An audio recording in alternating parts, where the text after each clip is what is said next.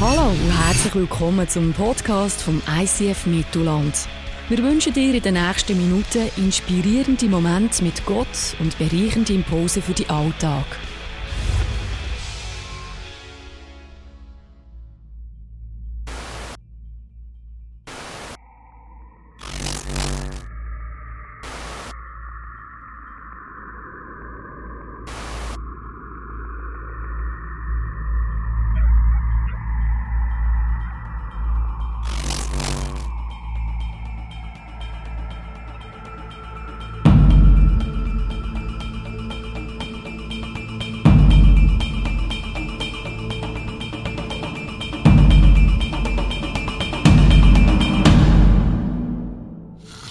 Kann sich ein Mensch wirklich, also wirklich verändern? Ist es möglich, dass sich Menschen ändern? Ich habe ein Bild mitgebracht von Obama, Beamtsantritt und jetzt. Später, oder?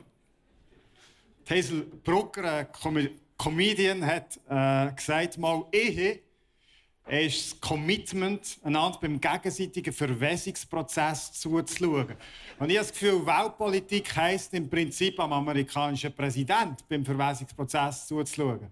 Ist die grosse Frage im Raum, der Herr Trump. Wie sieht der Trump? Dann, sagen wir mal, also die Chance ist ja sehr gross. Äh, die Umfrage zeigt, dass er noch eine zweite Amtsperiode macht. Also wie sieht er in acht Jahren aus? Ich habe im Internet ein Foto gefunden, so wird er ausgesehen. ja. Später, oder? Menschen können sich verändern, da musst du nur mal. Da überholt sich gar nicht. Ja. Das kannst du mit deinem Vater auch machen, es gibt eine App dazu. Äh, da hast du das Nachmittagsprogramm.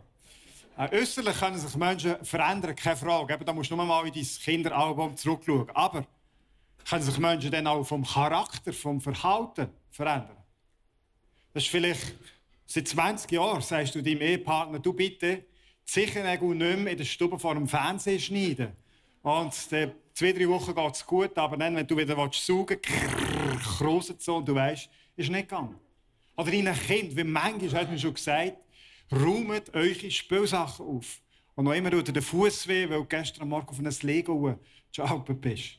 Oder eine Arbeitskollegin, die vielleicht immer bei der Kaffeemaschine den Absatz nie lebt, wo sie dran wäre. Und du sagst ihr es, sie ist geliebt, dann ein bisschen forscher. Und sie macht es eine Woche, aber nachher trifft es immer wieder du, die, und du musst es machen. Vielleicht aber auch bei dir selber. Vielleicht gibt es Sachen in deinem Leben, die du probierst zu ändern.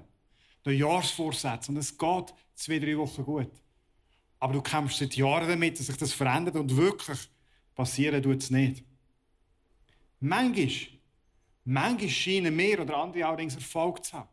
Es scheint manchmal so, als würde sich etwas wirklich verändern oder ein Mensch verändern. Dann kommt aber vielleicht plötzlich Druck auf und die alten Verhaltensmuster kommen wieder vor. Vielleicht jemand, der sehr geduldig geworden ist, das Gefühl, doch, hat sich verändert. Dann kommt Druck, dann bricht der ganze Stress wieder Ruhe.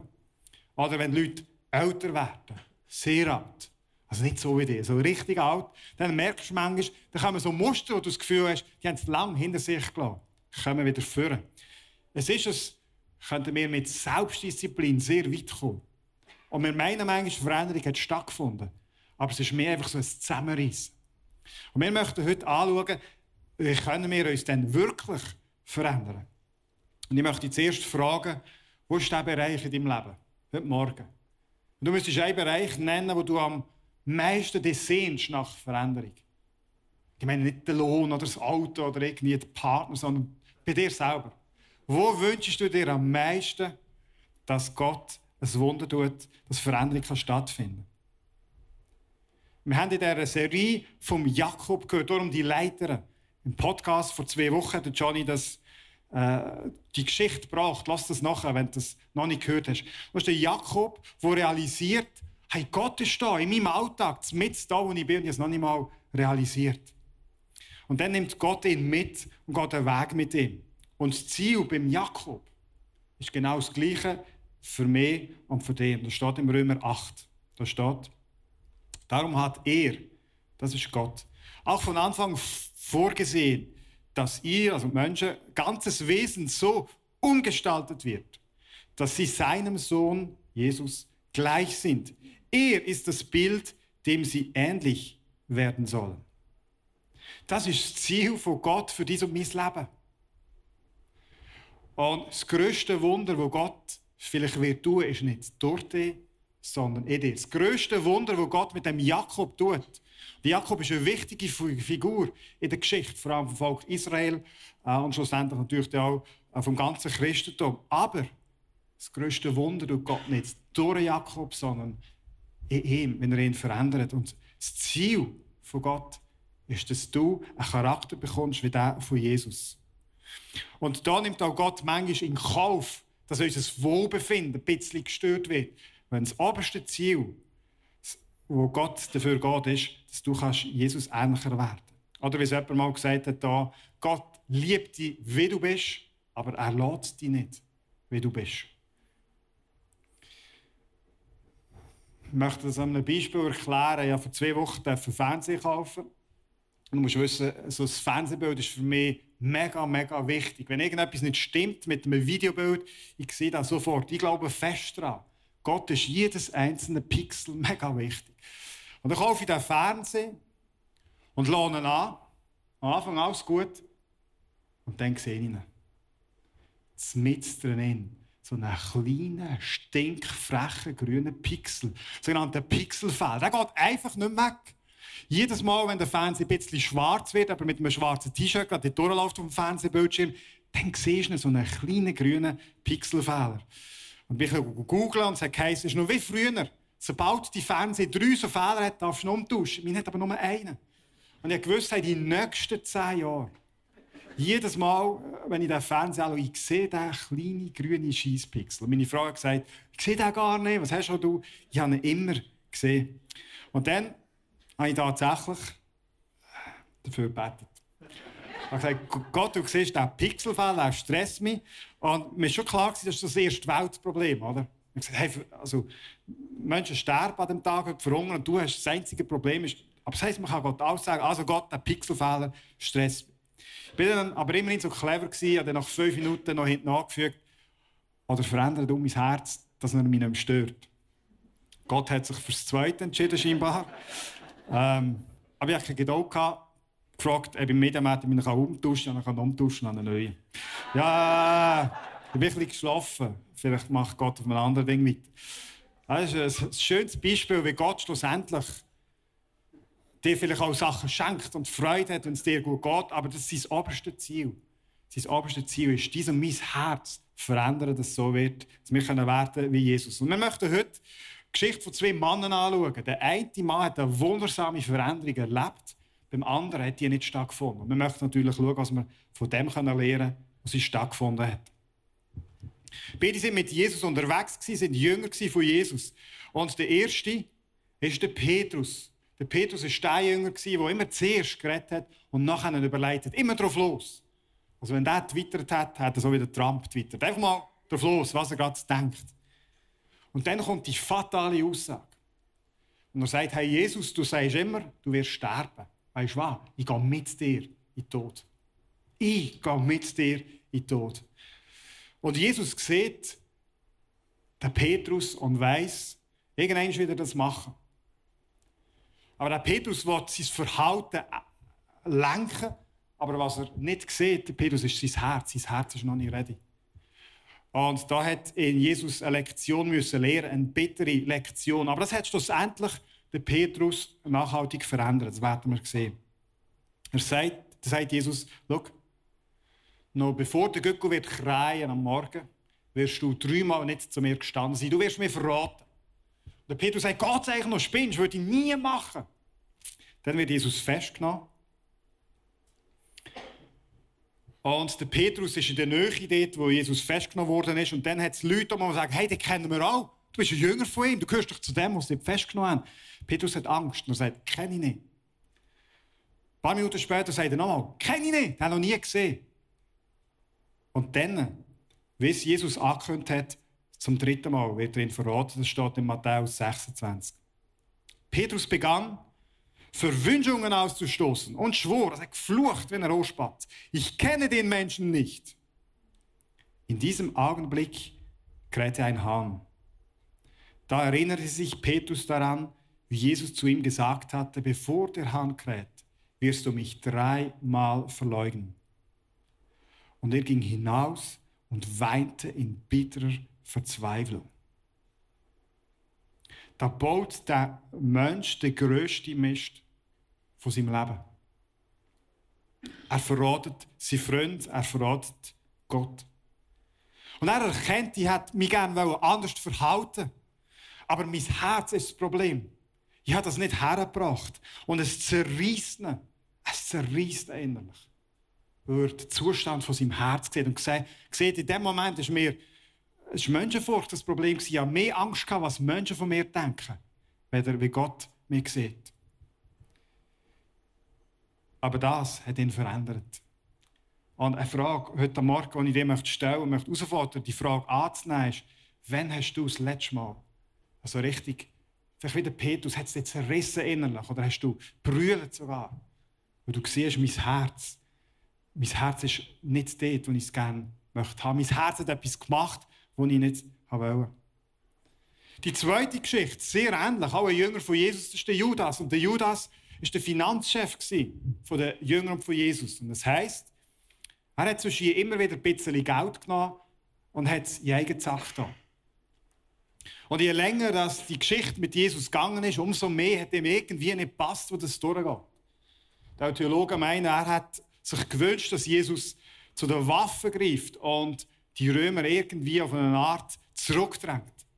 Und je länger dass er sieht, dass das in eine falsche Richtung geht von ihm aus, umso mehr distanziert sich sein Herz von dem Jesus. Er ist zwar noch dabei, aber dann sieht er eine Chance zum Geld verdienen. Er geht zu den Tempo-Eliten, zu den geistlichen Eliten und sagt, ich weiss, ihr wollt Jesus verwünschen. Ich kann euch sagen, wenn er aussieht, ich kann euch sagen, wo ihr ihn am besten verhaften könnt. Ich verrate ihn, gebt mir 30 Silberstücke. Er kommt das Geld über und er verratet Jesus. Und dann passiert etwas, was er nicht wollte. Sie entscheiden, dass sie Jesus herrichten wollen. Das hat er nicht wollen. Matthäus 27 lesen wir. Als der Verräter Judas erfuhr, dass Jesus hingerichtet werden sollte, packte ihn die Reue. Und er brachte die 30 Silberstücke zu den führenden Priestern und Ratsältesten zurück. Er sagte zu ihnen, ich habe eine schwere Schuld auf mich geladen. Ein Unschuldiger wird getötet und ich habe ihn verraten. Was geht uns das an? gaben sie ihm zur Antwort. Das ist deine Sache. Dann nahm Jesus das, äh, Judas das Geld und warf es in den Tempel. Schau, praktisch der gleiche Verrat wie Petrus. Ich kann sagen, ja, er hat ja noch Geld angenommen, etc.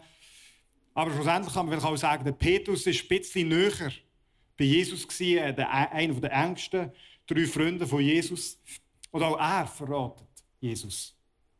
Und wir sehen einen massiven Unterschied in der Reaktion. Da ist der Petrus, der zerreißt innerlich aus dem Zustand von seinem Herz. Und dann haben wir den Judas, der auch bereut, aber vor allem Konsequenzen. Er sagt, nein, jetzt bring es da um, das habe ich nicht wollen. Der Unterschied ist fein, aber entscheidend. Der Judas scheint Konsequenz aus seinem Fehlverhalten zu bereuen. Nicht den Zustand von seinem Herz. Und er probiert es selber wieder gerade zu biegen und bringt das Geld zurück. Schau, mein erster Punkt ist, erkennen. So ist Veränderung möglich. Erkennen, dass das Herz, dies und mein Herzproblem ist. Wo hinterher ist immer ein Herzproblem. ich möchte das zeigen am Beispiel äh, von meinem Alltag. Wir sind zwei, zweieinhalb Stunden mega wichtig. Das sind die Zeit von halb neun bis elf, dann sind die Kinder im Bett. Und ich habe Ruhe. Ich liebe meine Kinder, aber ich liebe Ruhe. Und mir ist die Zeit mega, mega, mega wichtig, zu mir erholen. Amen, genau. Weißt du, von was ich rede? Und das ist die Zeit, wo ich sehr wertvolle Sachen auch äh, mehr weiterbilde. Ich schaue Dokumentarfilme im Fernsehen, zum Beispiel so über den Dschungel wo so ein paar deutsche Prominente noch durchspringen und so. Oder ich schaue Dokumentarfilme über die Landwirtschaft, Bauerledig gesucht etc. Also nein, es ist nicht immer ganz sinnvoll, was ich mache, aber das ist eine Zeit, die ich runterfahren brauche. Jetzt, häufig finden meine Kinder, die Zeit ist nicht so wichtig für einen Papi und machen dann Krawall. Sie sind nicht ruhig, kommen auf etc. Und das führt dazu, dass ich immer wieder laut werde, dass ich anfange drohen und sage, wenn du einmal aufkommst, Dann nimmt er all dein Geld weg, all deine Spielsachen und schicken sie auf Afrika. Irgendwie so etwas. Klar, Kind mit da manchmal hören, also nicht genau der Wortlaut, aber so ein bisschen Art, es braucht Regeln, gar keine Frage. Gar keine Frage. Aber ich habe mich dann nicht mehr unter Kontrolle. Immer. Ich, ich bringe einen Unfrieden in die Familie ein. Häufig schlafen sie irgendwann ein, aber ich bin hässlich und das kann es nicht sein. Schau jetzt hinterher. Hinterher ist nicht das Verhalten das Problem, dass ich dann hässlich werde zu meinen Kindern, sondern hinterher ist mein Herz, wo Ruhe liebt. Und Ruhe ist nichts Schlechtes, Ruhe ist etwas Gutes, Gott, Gott hat es erfunden. Aber in meinem Herz wird Ruhe so wichtig, so etwas Heiliges, dass eine erste Stelle im Herz kommt. Und ich finde, ich habe Anrecht auf Ruhe. Und wenn irgendetwas in den Weg kommt und mir das Anrecht wegnimmt, dann, dann bin ich nicht mehr selber, dann werde ich hässig. Das ist mein Anrecht, mein Herz. Steht etwas an erster Stelle. Und Gott kommt erst nachher. Schau, hinten dran, wenn du ein Verhalten hast, das du möchtest ändern, hinten dran, das ist wichtig, dass du es erkennst, ist immer ein Herz, ein Herzproblem. Ich möchte dir das am Beispiel von einem Eisberg zeigen. Du kannst so sagen, das Verhalten ist das, was man sieht. Und wir sagen manchmal, ein Verhalten das kann auch Sünde. Also ein schlechtes Verhalten. Und wir möchten, das hast du vielleicht schon manchmal probiert, das Verhalten ändern. Und weil der Mensch ein Gewohnheitstier ist, schaffen wir das manchmal recht gut. Vielleicht über Jahre hinweg das Verhalten irgendwie ändern. Das Problem ist nur, das Verhalten ist nur der Auswuchs von dem, was im Herz ist. Das Herz ist das Problem. Und du und ich können unser Herz nicht verändern. Da bringen wir nicht her.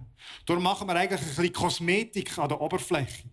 Das ist nicht, dass das schlecht ist, wenn du probierst, dein Verhalten zu ändern. Aber das greift zu wenig tief. Schau, Gottes Ziel ist, dies und mein Herz so zu verändern, dass sich das Verhalten, das daraus entspringt, ändert. Und unsere Reaktion, wenn wir vielleicht uns nicht so verhalten, wie wir möchten, ist, dass wir vielleicht sogar noch Gott sagen, es tut mir leid, mein Verhalten, ich möchte es korrigieren. Oder wir suchen Ausrede. Das sind meine Kinder bei den Großeltern, dort übernachtet und dann Leute ja und dann frage ich so, wie läuft es, macht es gut? Und dann sagt der Älter, die Janik hat auf die Stege gespült im Haushalt, in, der Wohnung. In. Dann habe ich gesagt, gib mir mal die kleinen Brüder ans Telefon. Dann habe ich gesagt, Janik, weißt du gemacht? Hast du wirklich am Boden gespült? Ja. Ich sagte, hey, geht's eigentlich noch? Jetzt gehst du sofort zum Großmutter, haust dir eine Lumpe und putzt da. Mein Papi, das bringt nichts, ist schon eingerechnet. Wir probieren immer irgendwie Ausreden zu finden. Also als Eltern denkst du immer, was denken jetzt echt die über mich? Dann realisiert sie ja, meine Eltern irgendwie sind sie auch Teil von ihren Genen, also irgendwie ein bisschen selber schon. Nein. Schau, entscheidend, glaube ich, von ganzem Herzen, wenn wir möchten Veränderung erleben, wirklich Veränderung beim Herz unten, dann müssen wir realisieren, dass unser Herz von sich aus nichts gut schafft. Das Evangelium, die gute Nachricht mit Jesus, die macht nur Sinn und macht umso mehr Sinn, je mehr dass wir erkennen, dass wir da Jesus nötig haben und unser Herz nötig hat. Je mehr dass wir erkennen, wie der Petrus, wir haben das Herz, das nicht das macht, was wir wollen. Umso mehr realisieren wir, wir brauchen den Jesus. Die gute Seite vom Evangelium, dass Jesus gestorben ist, dass er verstanden ist, dass dein Leben, äh, dein Herz ihm immer ähnlicher werden Das macht je mehr Sinn, je mehr dass du erkennst, ich brauche den Jesus auch. Und das erkennst du, wenn du genau her schaust, dein Herz. Und vielleicht denkst du eben, ja, ich sollte mein Verhalten ändern, ich sollte ein besserer Mensch werden, ich sollte, ich sollte. Mag vielleicht sein. Entscheidend ist das Herz. Wann hast du das letzte Mal, also wie der Petrus richtig brüllt, wann hat so das letzte Mal dein Herz zerrissen? Und hast gesagt, Gott im Himmel, ich probiere mich, ich schaffe es nicht. Schau, wir sind gut, im, wenn das Leben nicht so rauskommt, wie wir wollen und unsere Fehler, also Konsequenzen sehen, wenn wir Konsequenzen bereuen, wenn du merkst, irgendeine Beziehung, wo die durchgeht, ist gar nicht gut. Und du weinst und sagst, hey, durch mein Fehlverhalten ist die Beziehung da, wo sie ist. Oder durch mein Fehlverhalten mit Finanzen habe ich jetzt Schulden. Wir sind vielleicht recht gut im Konsequenzen bereuen. Der Petrus fordert uns aus, seine Geschichte das Herz hinterher zu suchen und zu bereuen. Ich sage, mein Herz ist das Problem, nicht nur das Verhalten. Der Augustinus, Kirchenvater, hat Folgendes geschrieben. Ich weiß nicht, ob er da am Stammtisch mal geschrieben hat. Die Sünder gehen so ungern in sich, als die Männer zu ihren bösen Weibern nach Hause, weil sie beide zu Hause nichts als Ekel, Klage und Bitterkeit erwarten. Daher die Seltenheit der Selbsterkenntnis. Ja, aber äh, es ist ein bisschen frech gesagt, eben vielleicht zwei, drei Bierchen gehabt, ich weiß auch nicht, die Sprache von denen. Aber in uns hinschauen und ganz ehrlich sein, wie unser Herz aussieht, macht niemand gern. Der Petrus zeigt uns aber, Veränderung passiert dann, wenn wir ganz runtergehen und schauen. Vielleicht siehst du aber auch gar nicht Schuld in deinem Leben. Ah, und ich möchte, ich möchte Tipp geben, mal Timot, 2. Timotheus, da schreibt der Paulus folgendes. Denn alles, was in der Schrift steht, da meint der Bibel, ist von Gottes Geist eingegeben und dementsprechend groß ist auch der Nutzen der Schrift. Sie unterrichtet in der Wahrheit und jetzt deckt Schuld auf, bringt auf den richtigen Weg und erzielt, erzieht zu einem Leben nach Gottes Willen. Das Wort von Gott, die Bibel, kann dir helfen, Schuld aufzudecken. Wenn wir mehr so durch den Alltag durchcruisen und wir merken relativ schnell, jetzt haben wir einen Seichbau oder so, aber das Herz hinterher, wirklich zu realisieren, ist der Zustand von unserem Herz, ist gar nicht so einfach. Aber der Punkt ist, du niemand so gar nicht allein machen. Sondern das ist der Job vom Heiligen Geist. Er deckt auf. Und ich weiß, viele von euch kämpfen, auch immer ein paar von euch mehr oder weniger, mit dieser Bibel und sagen, ja, es gibt mir nicht so viel, wenn ich lese. Das verstehe ich. Der Rick Warren, ein Pastor aus Amerika, hat mal gesagt, die Leute haben vor allem dann Schwierigkeiten mit der Bibel, wenn sie die falschen Fragen stellen. Sie müssen die richtigen Fragen stellen. Und sein Tipp ist unter anderem, wenn du ein Stück, einen Abschnitt aus der Bibel lesest, stell dir die Frage, eine von vielen Fragen, gibt es Schuld zu bekennen? Ist da irgendetwas, wenn ich mir mein Leben anschaue und vom Heiligen Geist durchleuchte, gibt es irgendetwas? Wir sagen, da ist, die, da ist Schuld. Du liest eine Geschichte von David und merkst, up, da hat er versagt. Du hast dir zeigen in deinem Leben, vielleicht habe ich auch noch immer versagt. Du lesest, wie Paulus schreibt, lieb, liebt eure Frauen. Du überlegst, gibt es irgendetwas in meinem Leben, letzte Woche, heute am Morgen, wo ich mir frage, vielleicht eben nicht die Liebe gegeben, äh, die ihr zusteht. Das macht der Heilige Geist. Aber der erste Punkt, erkenn, erkenn, das Herz, dein Herz, das Problem ist.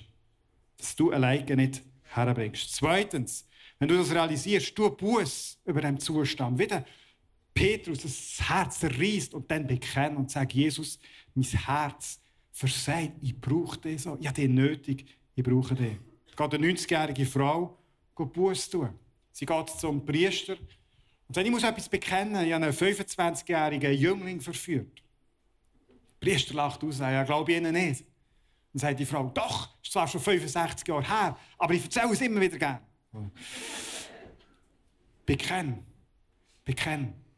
Sag nicht nur, Jesus, sorry, ich bin da wieder im Internet Bilder anschauen und ich nicht will, sondern bekenn, Jesus, ich habe meine Ehe gebrochen. Bekenn, Jesus, äh, mein Herz hat versagt, ich habe gelogen.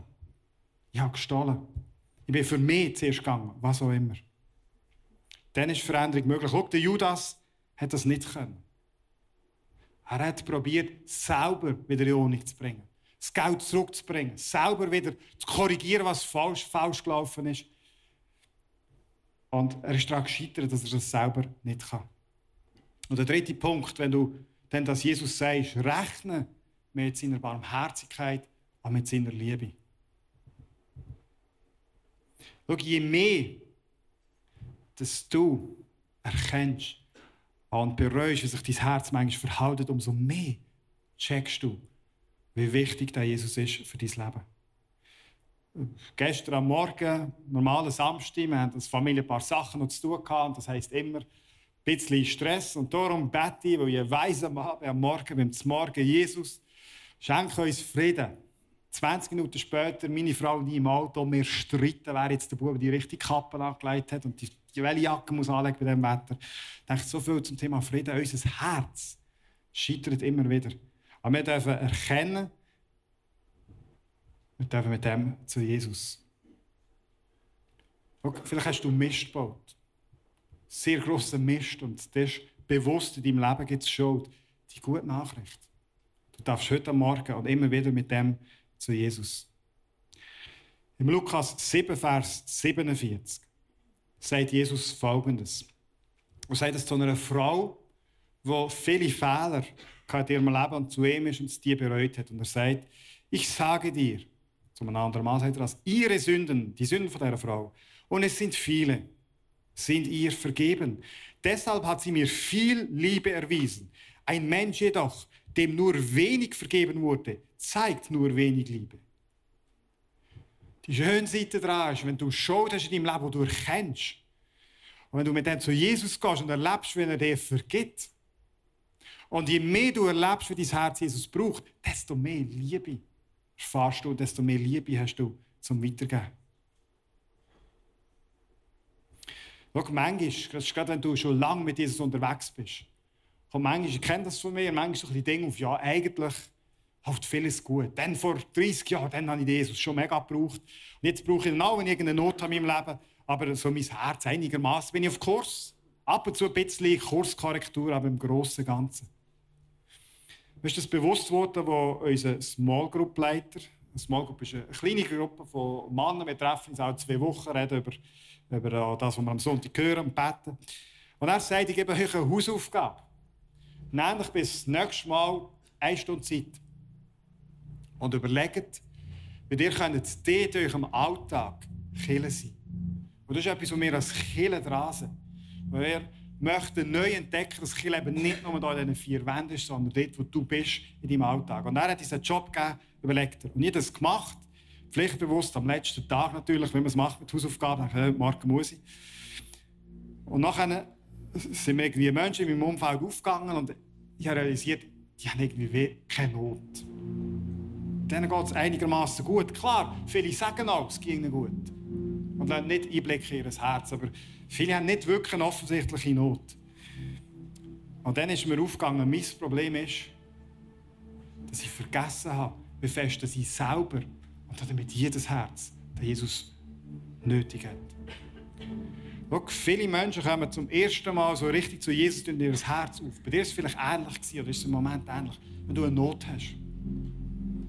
Wenn eine Beziehung scheitert und du sagst, ich bin am Ende, ich brauche den Jesus. Wenn du Finanzprobleme hast, über Schuld und sagst, ich weiß nicht mehr in aus. Wenn du einsam bist, wenn du ein körperliches Problem hast, eine Krankheit, so kommen viele Menschen zu Jesus und du erlebst vielleicht, wie Jesus genau dir dann begegnet. Und das ist alles richtig, das ist okay. Kein besserer Ort, wenn du zu Jesus mit dem. Aber die grösste Not, das ist mir dann aufgegangen von diesen Leuten in meinem Umfeld und auch deine und meine grösste Not, ist vielleicht nicht das Äußerliche, die Not, die wir meinen, sondern die Not von unserem Herz. Das Herz, das Jesus so dringend braucht, denn nur so ist Veränderung möglich. Das ist das wahre Evangelium. Schau, gang mit deiner Not von deinem Herz zu Jesus. Das hat der Petrus gemacht. Wir lesen im Johannes 21. Jetzt sagte der Jünger, den Jesus liebte, das ist ein bisschen Slang für äh, Johannes, sagt zu Petrus, das ist der Herr. Jesus ist gestorben, ist und verstanden. Der Petrus hat voll verkackt. Und hat, so wie es aussieht, Jesus schon ein, zwei Mal gesehen, nachdem Jesus verstanden ist, aber so richtig reden, haben sie nie können, weil er hat ihn nie eins zu eins gesehen. Und dann sind sie wieder eins am Fischen, die Jünger, und dann sagt Johannes, hey, dort ist Jesus. Und die letzte grosse Begegnung, die Petrus mit Jesus ist dort, wo er ihn verraten hat. Aber schau, was der Petrus macht. Kaum hatte Simon Petrus das gehört, zog er sein Obergewand an, das er während der Arbeit abgelegt hatte, sprang ins Wasser und schwamm an das Ufer. An das Ufer. Die anderen Jünger war noch etwa 100 Meter vom Ufer entfernt. Er sieht Jesus und er weiß, wenn ich Jesus anschaue, dann kommt im ersten Moment einfach, ich sehe, wenn ich verbockt habe. Aber er hat gewusst, wenn ich dem Jesus begegne, nimmt er mich an. Er wird mich nicht ablehnen. Er hat gerechnet mit Gottes Barmherzigkeit und seiner Liebe. Er gewusst, Jesus hat gesagt, ähm, wir sind Freunde und hat etwas erzählt von, wir sind Kind vom Vater, wir sind angenommen. Und er kommt in das Wasser und geht auf Jesus zu. Der Judas, eine tragische Geschichte, nimmt sich schlussendlich das Leben. Er zerbricht ab seiner Schuld. Er ist nicht zurück zu Jesus, er ist weg von ihm. Schau, und die Geschichte von Petrus lehrt uns, das eigentliche Wunder, das Gott wird tun ist nicht das, was er dort tut, sondern in deinem Herz. Der Petrus ist später tatsächlich in den Tod gegangen für Jesus. Es hat noch ein, zwei Situationen, oder sicher eine Situation gegeben, sogar überliefert ist, wo er noch eins ein bisschen Menschenfurcht hatte, wo der Paulus ihn müssen zurechtweisen Aber wir leben Jahre später, so sagt die Kirchengeschichte Petrus, wo sogar, wo, wo sie ihn umgebracht haben, gesagt, ich wollte auf dem Kopf gekreuzigt werden. Und ich möchte Demut ausdrücken, dass mein Jesus viel größer ist, als in Menschenfurcht weg. Und ich glaube, ein Schlüssel war, dass er dann erkennt hat, mein Herz. Und das zerriss mich, wenn ich ganz ehrlich heranschaue. Und die Herausforderung für dich heute Morgen, ich möchte das mitgeben. Wann hast du das letzte Mal so richtig geweint über den Zustand von deinem Herz? Ich möchte dich herausfordern, das neu zu suchen. Nicht sagen, jetzt muss ich brüllen, dabei tut es mir gar nicht leid. Sondern sagen, hey Jesus, du leucht mein Herz. Zeig mir den Zustand von meinem Herz, bis ohne dich ist wirklich dort, wo ich es ohne dich probiere. Erkenne, dass dein Herz Problem ist, denn du bußt darüber. Und vor allem drittens, rechne damit, dass dir vergeben wird. Rechne mit Gottes Barmherzigkeit und Liebe. Ja, was ist dein Punkt heute Morgen? Wie schaust du dein Leben an und denkst, das ist, gar, das ist echt gut, gar kein Problem. Ja, da und dort ein bisschen dumme Mödel, aber fordere dich raus. Wenn wir vielleicht während dem nächsten Song, gerade Zeit, oder sonst nächste Woche einmal daheim und sag, Jesus, es ist ein bisschen Risiko, aber jetzt streck dir mal mein Herz her, durchleucht mein Herz. Wie siehst du mein Herz? Vielleicht bist du aber auch da und dir ist bewusst, dass Schuld in deinem Leben. Du hast ja, vielleicht sogar manchmal das Gefühl, äh, ich kann nicht wirklich zurück zu Gott. Oder ja, irgendwo, ich gehöre noch dazu, aber so richtig noch am Herz von Gott bin ich nicht mehr. Dann du Buß und rechne damit, dass Gott dir mit Liebe begegnet, dir wieder annimmt. Ich möchte beten zum Schluss.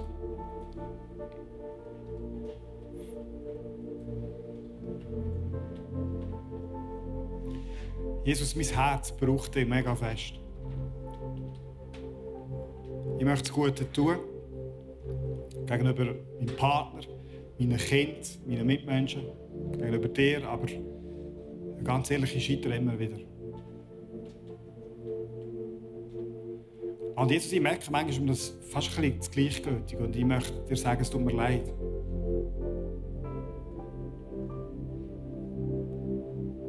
Ich tue damit ein Stück weit dir verraten, du bist nicht mehr an erster Stelle. Und sagen, es tut mir leid. Du hast Schuld in meinem Leben und ich nehme dir bei deinem Versprechen, das du gesagt hast, du hast schreiben wenn wir unsere Schuld bekennen, dann bist du treu und gerecht, dass du uns unsere Schuld vergisst. Und das nehme ich heute am Morgen in Anspruch. Ich tue Buß und komme zurück zu dir und bitte, dass du meine Schuld wegnimmst. Ich nehme jetzt die Vergebung an. Danke, dass du mir mit Barmherzigkeit entgegenkommst. Nicht mit Schuldzuweisung. Du weißt den Zustand von meinem Herz. Du weißt, dass ich aus mir heraus nicht besser kann. Aber ich bitte, dass du in meinem Herz die Veränderung lässt, lässt stattfinden Über Wochen hinweg, über Jahre hinweg. Dass mein Herz deinem Herz ähnlicher werden ich nehme deine Vergebung in Anspruch. Ich sage ganz neu, mein Herz soll dir und dir allein gehören. Amen.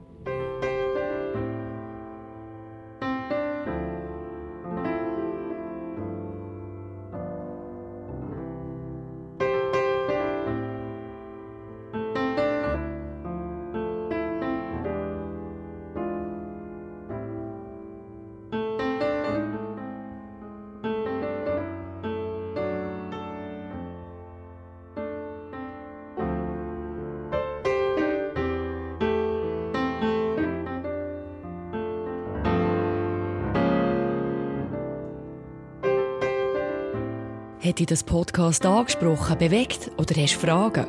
Wir freuen uns auf deine Geschichte. Schreib uns auf info at icf-mittelland.ch. Weitere Informationen findest du auf icf-mittelland.ch. Dazu hast du die Möglichkeit, eine von unseren begeisternden Celebrations live zu erleben.